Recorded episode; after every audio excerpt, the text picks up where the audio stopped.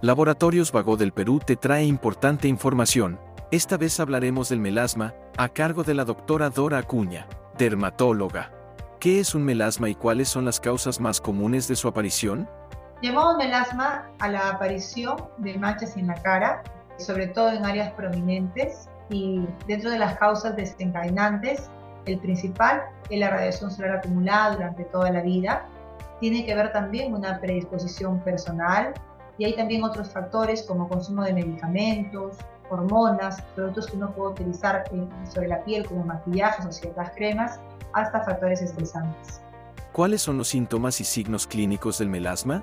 En general no hay una picazón, no hay una molestia específica en cuanto a sintomatología.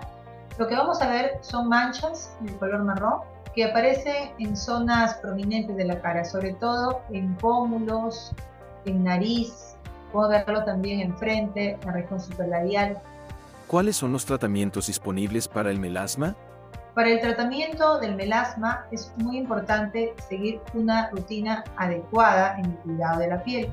Esto va a incluir protector solar y cremas despigmentantes. Tener en cuenta además que es muy importante evitar la radiación solar no solamente con cremas protectoras del sol, sino también con medios físicos de protección, ¿no? Como es el usar sombrero, usar lentes.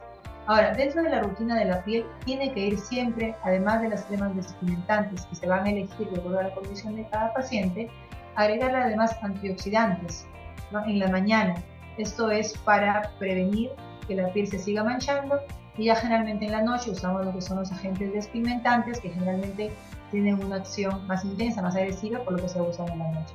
También se puede agregar sesiones de peeling y láser de acuerdo a cada condición. Sigue informándote con Laboratorios Vago del Perú. 30 años. Misión que trasciende.